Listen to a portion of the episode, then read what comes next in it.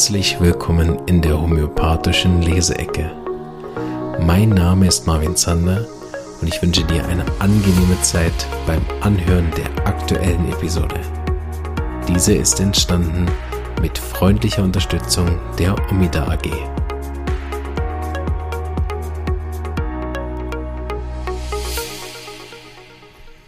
So, hallo und herzlich willkommen äh, an die Podcast-Zuhörer. Ich bin live im YouTube und habe gerade eine lange Einleitung gemacht, wo ich Tee getrunken habe und wir anfangs recht gemütlich zusammensaßen, bis ich mich aufgeregt habe.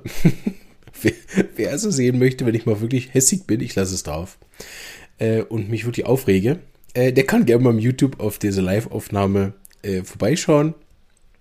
Aber die Einleitung äh, werde ich nicht im Podcast veröffentlichen. Ähm, genau. Ich habe mich darüber aufgeregt, dass es immer mehr oder einige Leute gibt, die der Meinung sind, es gäbe eine richtige Art Homöopathie zu praktizieren. Das versuchen auch durchzudrücken und da bin ich einfach vehement dagegen. Auch sehr emotional geworden. Gut, also wer da Bock drauf hat, wird nicht im Podcast erscheinen, aber darf auf YouTube auf den, das gibt so einen Reiter live, ne, da sind die Livestreams drauf und da kann man mich dann auch sehen bei der Leseecke. Wer das will, die sind natürlich immer endlos lang, weil ich die am Stück aufnehme. Das heißt, wir haben da so äh, zwei, zweieinhalb Stunden, also eher was zum Pausieren. Jetzt haben wir eine halbe Stunde Einleitung gemacht. Ihr kennt mich, ich habe mich verzettelt. Aber so ein äh, Tee zu trinken braucht manchmal auch eine halbe Stunde. Gut, bevor ich jetzt noch mehr Zeit verschwende, möchte ich einmal noch sagen, dass ich mich sehr, sehr freue, dass wirklich einige äh, meinen Kanal als Mitglieder abonniert haben und ihr sauer verdientes Geld in mein Projekt investieren, wofür ich unglaublich dankbar bin. Ähm, es ist ehrlich gesagt leider ziemlich erschreckend, wie viel YouTube davon bekommt. Also langfristig müssen wir das ändern. Ich habe irgendwie gar keine Lust, dass euer Geld zu YouTube kommt. Ich habe leider noch keine vernünftige andere Plattform gefunden, außer ich müsste das alles bei meiner eigenen äh, Seite hochladen, aber dann ist es wirklich umständlich, weil man kann es nur am Computer schauen und nicht auf dem Handy und bah. Äh, äh so, ähm, Genau, aber es ist ziemlich erschreckend, was von dem Geld bei mir ankommt. Das ist so ähnlich, wie man ein Buch schreibt, oder? Man, das Buch kostet irgendwie 30 Franken im Laden und man selber kriegt als Autor, ich weiß nicht was, zwei oder noch weniger. Also schlimm, ne? Ähm, wie viel da andere mit verdienen äh, an meinen äh, und eurem, also meinen Leistungen und eurem Geld. Aber ähm, im, wir, im Moment machen wir es mal so weiter und die Feedbacks dazu sind erstmal gut und positiv. Und das freut mich sehr, dass einige da Lust haben. Und das Geld, habe ich schon mal gesagt, das fließt eben genau darin, diese Projekte weiterzuentwickeln. Ich habe ja auch einen äh, Grafiker im Hintergrund und äh, jemand, der mir in der Praxis unterstützt und so weiter. Ne? Das fließt also alles wieder zurück in dieses Projekt. Ähm, ist aber nicht viel, ehrlich gesagt. Also, mit, wir haben jetzt, ich weiß nicht, was sind das? Acht Mitglieder, und wir kommen nicht mal auf dreistellige Summen, die ich nachher bekomme. Äh, also es ist äh, jetzt nicht, dass ich davon reich werde.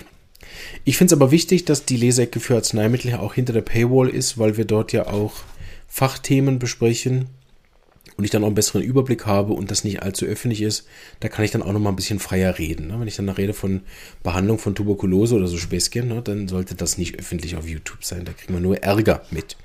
Das heißt, es wird auch niemand von den Gegnern da sich jetzt den Account kaufen und alle Videos schauen. Ähm, und wenn YouTube die nicht rausfiltert, ne, dann sind sie dort auch sicherer, da werden sie auch so leicht nicht gelöscht. Genau, ist der andere Punkt. So viele gute Vorteile davon. Ähm, so, vielen Dank an alle, die da auf dem äh, YouTube-Kanal eben die 15 Franken äh, im Monat bezahlen und dort nochmal als Shortcut ne, für die Austrickser und tuberkularen Füchse unter uns. Man kann auch einfach nur ein halbes Jahr warten, ne, nimmt sich dann einen Monat frei, bezahlt einmal 15 Franken und schaut alle Videos, schneidet sie noch heimlich mit und äh, genau, kann dann für 15 Franken den Content von ich weiß nicht wie viele Stunden machen. Also Austricksen auch erlaubt. Ne? Äh, vor allen Dingen für die, die eben nicht so äh, viel Geld haben, kommen so auch alle zu den Inhalten. Und da eh die meiste Geld YouTube bekommt, äh, habt ihr die 15 Franken dann in YouTube investiert. Die freuen sich sicher, die armen Leute haben wahrscheinlich noch nicht genug Geld. Oh, okay, genug. Ich bin immer noch in der Ärgerphase von vorher. Also, wir haben heute ähm, Margret L. Tyler, ich weiß nicht, was das L ist, aber Margret Tyler weiß ich, wichtige Krankheitszustände und ihre homöopathischen Mittel. Und da lese ich aus der Einleitung. Das Prinzip der Ähnlichkeit die Voraussetzung zur Verordnung des homöopathischen Arzneimittels. Es gibt viele Arzneimittel, die zum Beispiel Symptome einer akuten Erkältung in der Arzneimittelprüfung hervorgebracht haben und diese daher auch heilen können. Aber nur das eine Arzneimittel, das den speziellen Zustand hervorgebracht hat, den der Kranke nun aufweist, wird diesen Patienten auch heilen. Das heißt, die Krankheit nicht nur beschönigen, sondern auch wirklich heilen. Warum? Es steht ein Gesetz hinter diesen Heilungen und wenn wir diese Kraft nutzen wollen, müssen wir ihren Bedingungen gemäß vorgehen. Das einzige bekannte Heilgesetz ist das von Hahnemann formulierte Similia similibus curentur. Und wenn es uns bei der Behandlung gelingt, die Symptome des erkrankten Patienten mit denen eines Arzneimittels in Übereinstimmung zu bringen, das bei der Arzneimittelprüfung am Gesunden eben diese Symptome hervorgebracht hat, die der erkrankte Patient nun aufweist, dann besteht die mathematische Sicherheit, dass sich Heilung einstellt aufgrund des Ähnlichkeitsgesetzes. Wow, ne? Schöner Satz. Da hat jemand Deutsch studiert. also, fassen wir mal zusammen, weil der Satz war lang, ne? Also Hahnemann hat ein Heilgesetz formuliert, Similia, Similia, Similibus curentur. Und da geht es darum, dass die Behandlung dann gelingt, wenn man die Symptome des Erkrankten mit denen in Übereinstimmung bringt mit der Arznei, die in der Arzneimittelprüfung genau diese Symptome hervorgebracht hat. Und das ist aus ihrer Meinung eine mathematische Sicherheit, äh, dass sie Heilung einstellt, was sie wahrscheinlich eher meint, dass wenn ich das richtige Mittel gefunden habe, auch Heilung passiert, was ich sofort unterschreiben würde. Und dass eben genau dieses Ähnlichkeitsgesetz meint ist. Ne? Ich denke, was wir heute ein bisschen anders formulieren würden, wahrscheinlich alle von uns, aber ich auf jeden Fall, ist, dass es aus meiner Sicht nicht nur ein Mittel gibt, sondern wir inzwischen auch sehr viele Mittel geprüft haben, die sich sehr überlappen.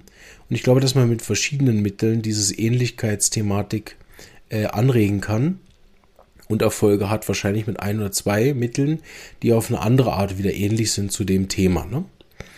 Es ist schon so, dass es jetzt nicht zehn Mittel gibt, die ähnlich sind zu diesen Erkältungssymptomen. Aber es gibt doch immer mal wieder Mittel, die, die so ähnlich auch untereinander sind, also wo man die beiden Mittel studiert, ne, wo man merkt, ja, meine Güte, ne? so, so, viele Unterschiede haben die nicht. Ne? Beispiel Cannabis Indica und Cannabis Sativa, ne? solche Mittel, die sich nur über ganz wenige Sachen unterscheiden, soweit ich weiß. Vielleicht ist das auch mal nachgeprüft worden. Und deutlicher, angeblich auch bestimmte Aurum-Verbindungen sind am Schluss nicht so unterschiedlich, wie was man meint und so, habe ich gehört. Also ne, solche Mittel, dass man dort dann merkt, ja gut, ob ich jetzt auch um das gebe oder auch um dies gebe. Ähm, schlussendlich ist das wurscht, weil wir suchen das ähnlichste Mittel von dem, was wir halt können, sei es mit Repertorium, sei es mit Mathematikerwissen, sei es mit Erfahrung und geben das ähnlichste Mittel und zwar das, was wir am ähnlichsten entdecken zu dem. Ne? Und äh, kennen wir das ja aus der Schulzeit, ich weiß nicht, ob euch das auch mal erzählt worden ist. Fragt man zehn Homöopathen für einen Fall, kriegt man zehn verschiedene Mittel. Ne? Vielleicht helfen jetzt nicht alle zehn, aber es wird auch nicht nur eins helfen. Genau, so, das vielleicht nur als kleine äh, Ergänzung. Ansonsten bin ich natürlich komplett einverstanden. Jetzt kommt hier so ein Schimpferartikel, sehe ich gerade. Ne? Teil. Gesetze irren nicht. Mhm. Wir sind es, die Fehler begehen bei dem Versuch, das Gesetz zur Anwendung zu bringen. Wenn wir schlechte Arbeit leisten und die Homöopathie nennen, bringen wir die Wissenschaft in Misskredit, weil es da nämlich keine Homöopathie war. Wenn ein Flugzeug abstürzt, sagt auch niemand, dass die Gesetze der Gravitation, des Antriebs, die Physik in dem Fall keine Gültigkeit hätten. Das wäre nur witzig, ne? Ja, das Flugzeug ist abgestürzt, weil hier die Gesetze der Physik nicht gegelten haben. Aufwind war doch kein Thema mehr. Ne? Also ich finde ja ein gutes, guter Vergleich. Der hätte von mir sein können, ne? Dass wenn man sagt, ja, ich habe Homöopathie angewendet, aber es funktioniert nicht bei mir. Ne?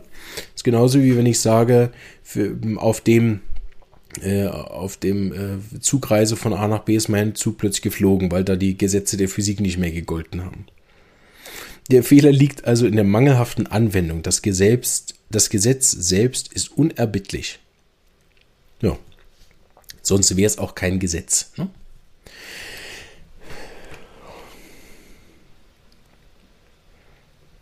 Ja, ich habe gerade überlegt, ob ich so einen Gag bringe. Ja, komm, mach mal. Äh, ich habe mal in einem Podcast gehört, da haben sie sich unterhalten über das Grundgesetz. waren, waren, äh, war jetzt nicht irgendwie, also war lang vor Covid und all dem Kram. Ne? Also nicht, dass jemand denkt, ich hole jetzt da die alten Sachen wieder hoch. Aber die haben ähm, gesprochen, und das ist ein Comedy-Podcast äh, über das Grundgesetz. Die Ehre des Menschen ist äh, unantastbar. Nee, nicht die Ehre, Mama mia. Scheiße, wie heißt das jetzt? Die Würde. So. Die Ehre des Menschen. Auch nicht schlecht. Wäre auch ein guter Gag. Also die Würde des Menschen ist unantastbar. Ne? Und dann haben sie gesagt, wie, wenn man da so ein kleines Wort reinbringt, wie sich das ändert. Ne? Die, die Würde des Menschen ist halt unantastbar oder ist schon unantastbar oder so. Ne?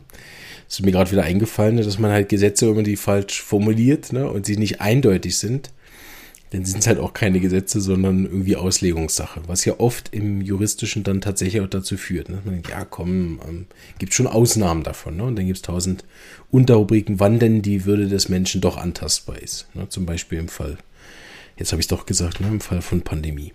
Okay. so. äh, es gibt Zeiten, schnell weiter. Es gibt Zeiten, da stellen, es stellt sich die Frage der Behandlung epidemischer Krankheiten. Guck mal, ich bin direkt hier im Flow Sie ist auch bei Epidemien. Hahnemann sagt, dass in solchen Fällen durch die Beurteilung der Symptome eine gewisse Anzahl von Patienten ein Arzneimittel gefunden werden kann, das den Eigentümlichkeiten der vorliegenden epidemischen Krankheiten entspricht und daher eine große Zahl der daran Erkrankten heilen wird. Die Fälle dieser, e die Fälle dieser Epidemie ne, haben wir jetzt ja bei Covid auch gehabt. Gewisse Arzneien zu gewissen Phasen auch der Epidemie äh, äh, sehr, wirksam waren. Ne? Auch alle, äh, was, Moment.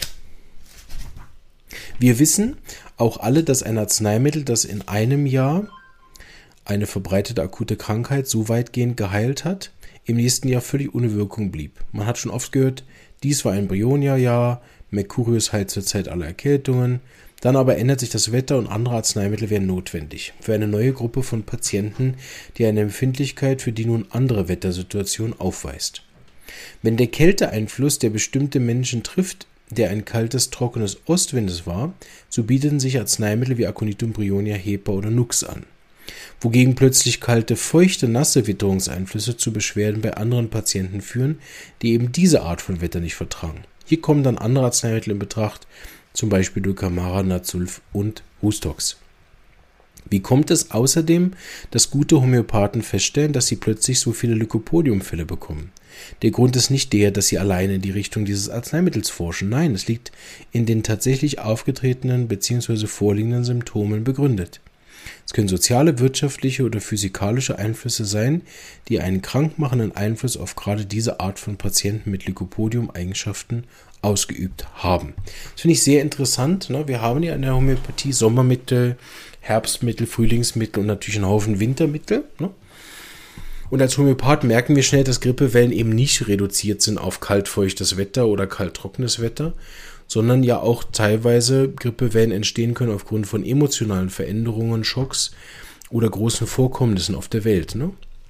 Sehr viele Leute, auch in den Covid, um das mal wieder zu bemühen, haben sich ähm, ja auch gar nirgendwo angesteckt, offensichtlich, ne, waren aber sehr ängstlich, sehr wütend, sehr freiheitsliebend und haben einfach auf das reagiert. Ne.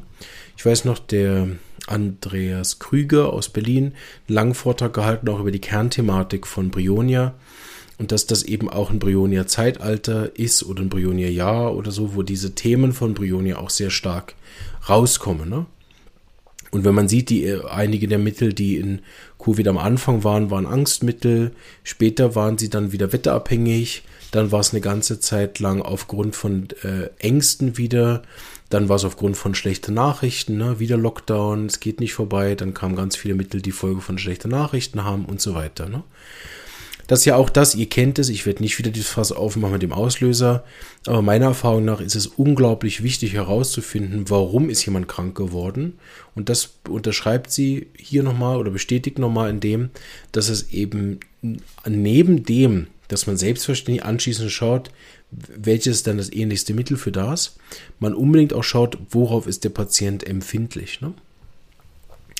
Wir lesen fertig, der letzte Absatz. Von den Arzneimitteln für Erkältungen passen also einige für Erkrankungen, die durch trockene Kälte hervorgerufen werden. Andere für Erkrankungen, die durch feuchte Kälte entstanden sind. andere sogar für Beschwerden, die durch warme Feuchtigkeit entstanden sind. Die betroffenen Schleimhäute können sowohl trocken sein wie auch Absonderungen aufweisen. Es kann weiterhin sein, dass der eine Patient Erleichterung durch Kälte erfährt, der andere durch frische Luft. Ein anderer wiederum verträgt überhaupt keine kalte Luft, Zugluft oder das Unbedecktsein. Bei genauer Individualisierung der Beschwerden werden die Erfolge nicht ausbleiben. Schöne Zusammenfassung von dem äh, Prinzip der Ähnlichkeit als Voraussetzung zur Verordnung des homöopathischen Arzneimittels. Fand ich gut.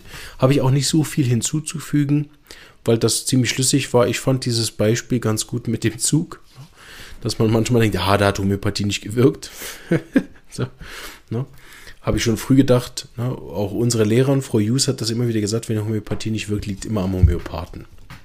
Natürlich hier ist es ganz wichtig, auch an die jungen Leute, die zuhören, äh, und, und frische Nachwuchs und, und äh, jungen Homöopathen oder natürlich auch an die Alteingesessenen, die sich da angesprochen fühlen. Es geht dabei nie um Schuld. Ich meine, was machen wir in der Praxis? Sind wir Anfänger oder fortgeschritten? Sind wir alter Meister? Wir geben unser Bestes. Ne? Ey, sorry, aber wenn wir es besser könnten, würden wir es ja machen. Hm? So, im Rahmen meiner Möglichkeiten von Ausbildung, von Wissensstandard, plus die Situative, ne, wenn ich gerade irgendwie eine Beziehungskrise habe oder jemand gestorben ist oder so, ist der Rahmen meiner Möglichkeiten natürlich auch begrenzt. Also im Rahmen meiner Möglichkeiten mache ich es so gut, wie ich kann. Ne? Weil, wenn ich besser könnte, würde ich ja machen. Und ähm, deshalb geht es nicht darum zu sagen, ja, wenn die Homöopathie nicht wirkt, ist immer der Verschreiber schuld. Ne? Ich habe mal eine Folge darüber gemacht. Die, die ist länger hier, ne? warum Homöopathie bei mir nicht wirkt. Und habe mal so ein paar Punkte aufgezählt, die eben auch an der, auf der anderen Seite liegen können. Ich meine, am Schluss liegt es sowieso nicht an Homöopathie. Aber es liegt auch nicht immer nur am Therapeuten. Manchmal ist der Patient auch so unreflektiert, schlecht vorbereitet, macht nicht mit, sagt nicht die Wahrheit oder sagt überhaupt nichts. Ne? oder bei Kindern, wo, wo die Eltern nicht gut beobachtet haben und man selber irgendwie nicht den Bezug kriegt zu dem Kind. Oder man kennt einfach das ähnlichste Mittel gar nicht oder das ähnlichste Mittel, was der Patient bräuchte, ist noch nicht mal geprüft. Also gibt natürlich mehr Gründe, warum jetzt das Arzneimittel nicht diesen Erfolg hat, den wir gewöhnt sind, als nur einfach den schlechten Therapeuten, der mit Absicht irgendwas falsch macht, ne? Sondern ähm, ist es einfach wichtig, dass wir an der richtigen Stelle suchen. So Homöopathie, das habt ihr wahrscheinlich egal in welcher Schule immer wieder gehört, ist eh ein lebenlanges Studium und man jongliert ja dort mit drei, äh, also mindestens drei Bereichen, die eh unendlich sind. Also über Homöopathie kann niemand alles wissen, behaupte ich einfach mal. Bei Medizin sowieso, deshalb gibt es ja für jede kleine Körperteil einen eigenen Arzt. Ähm, und bei Psychologie, was wir ja immer mehr brauchen und diese Riesenfeld von Coaching und Alternativtherapien, ehrlich gesagt, darüber müssen wir eigentlich, ich weiß nicht, ob euch das auch so ist, aber ich habe immer das Gefühl, ich sollte darüber auch Bescheid wissen, weil sonst kann ich gar nichts dazu sagen. Und fast jeder meiner Patienten macht noch etwas anderes. Also sei es Medizin, sei es irgendeine alternative Therapie oder irgendeine Coaching-Methode mit Ernährungsergänzung und so weiter. Das ist auch unendlich und da kommt ja alle zwei Wochen etwas Neues dazu. Ne? Das heißt, wir sind eigentlich konfrontiert als Homöopathen mit drei bis vier Bällen, die wir jonglieren, die eh alle unendlich groß und schwer sind. Ne? Und dass man darüber immer mal wieder ähm, äh, ein, zwei Bälle fällen lässt und merkt, keine Ahnung bei dem Fall, warum es jetzt nicht hilft. Ne? Dafür haben wir Weiterbildung, Supervision, Gruppen, wo wir uns machen können, neue Bücher äh, und so weiter. Ne? Und das gehört auch zum Rahmen unserer Möglichkeiten, dass wir uns weiterbilden. Ich meine, wenn wir die Praxis beginnen ne? und 30, 50 Jahre lang, wie lange wir halt den Segen haben, das arbeiten zu dürfen, ne? sind wir ja besser. Also niemand wird ja nach 30 Jahren Homöopathie nicht besser. Deshalb kann ich ja aber nicht hinsitzen nach, äh, am ersten Tag der Praxis und denken, ah, ich bin eh schlecht. Mehr, was soll das? Na, das ist so wie die katholische Kirche, ne? du bist sündig geboren. Das ist äh, antik, ne? das ist überholt.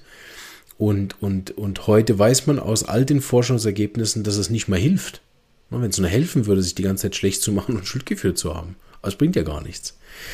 Genau. Also, deshalb dort in den neuen Geist eintauchen, meine Empfehlung. Ne? Und immer verstehen, ich bin heute der beste Homöopath, der ich sein kann, bisher. Ne? Und wer das will, ne, der darf in sich aber wissen, dass ich halt noch besser werde, weil logischerweise bin ich in fünf Jahren erfahrener. So. Ob das jetzt besser ist oder nicht, kann man sich jetzt streiten, ne? Nur Erfahrung. Und wenn ich Erfahrung habe in nur Lycopodium verschreiben und feststelle, ja, wenn ich jedem Lycopodium verschreibe, geht es irgendwie auch, ne? Ist auch eine Erfahrung. Ähm, und wenn das hilft, tipptopp, ne? Warum nicht? Vielleicht zieht der auch nur Lycopodium-Patienten an. Aber wir werden ja eindeutig erfahrener und die Leute, die ja normal Homöopathie machen, die werden dann auch ja, immer mehr Erfolg haben mit den Jahren. Warum auch nicht? Ne? Ich werde immer besser darin, das ähnliche Mittel auszusuchen, das zu verschreiben und dann löse ich durch die Arznei die Heilung aus und am Schluss heilt der Patient sich eh selber. Das heißt, ein Haufen Verantwortung dafür. Ist die Heilung nachhaltig? Funktioniert die Heilung? Boykottiert der Patient die Heilung nicht? Nimmt er die Arznei überhaupt? Ich habe so viel nicht unter Kontrolle, dass ich mich auch dort immer wieder aus der Verantwortung rausnehmen muss, für die Heilung der Menschheit verantwortlich zu sein, sondern einfach meine Verantwortung übernehmen darf, das richtige Arzneimittel auszusuchen, so gut ich kann, das reicht. Ne? Viel mehr ist es gar nicht. Ne? Man, man, man könnte Homöopathie eine gewisse Art auf das reduzieren, ne? vom Fach her. Der Homöopath hat eine einzige Aufgabe, ne? das Übersetzen von den Symptomen in die Repertoriums- oder Rubrikensprache, die richtige Arznei auszusuchen und zu verbrechen. Punkt. Ne? Alles andere obliegt nicht seiner Verantwortung. Ne? Doc Deuce hat das immer in den spirituellen Hintergrund genommen, gesagt, den Rest gebe ich ab nach oben an Gott. Ne? Ob es dann heilt, mehr als sein Diener zu sein und das richtige Arzneimittel aussuchen kann ich nicht. Ne? Wir wissen heute, und wir haben das in dem Interview vom Hans-Jürgen 18 auch gehört, dass es natürlich noch mehr beinhaltet, ne? die Resonanz, die wir mit dem Patienten eingehen, wie es uns geht, wie wir mit uns umgehen, wie wir unsere inneren Themen äh, bearbeiten, dieser Effekt vom inneren Heiler oder dem verwundeten Heiler, na, wie es mir mit meinem inneren Kind ne, äh, und so weiter, das sind natürlich Faktoren, die ich auch noch machen kann. Aber das ist ja nicht zwingend eine Aufgabe, die der Homöopath übernehmen muss. Ne? Es ist einfach, dass er, wenn er sich dessen bewusst ist, das vielleicht machen möchte. So, äh, keine Ahnung, ob das irgendwie zu dieser Folge gepasst hat. Was war mir gerade ein Bedürfnis, darüber zu reden. Passt auch noch so ein bisschen zu meinem äh, Einleitungsrand, den ihr jetzt nicht gehört habt, aber für die, die im YouTube Live dabei sind. Und ich sehe, am Anfang habe ich mich einige aus der Live-Folge vergrault. Jetzt sind einige wieder zurückgekommen. Hallo an die live sind. Die dürfen natürlich sich mit mir auch in meinem Chat austauschen, was ihr nicht könnt. Deshalb verabschiede ich jetzt, bevor wir äh, wieder zurück zu YouTube kehren, äh, alle Hörer aus der Podcast-Folge. Schön warst du dabei. Ähm, wünsche dir noch ganz ein schönes Wochenende, wenn du es auch am Samstag hörst. Und bleib gesund und bis bald. Tschüss.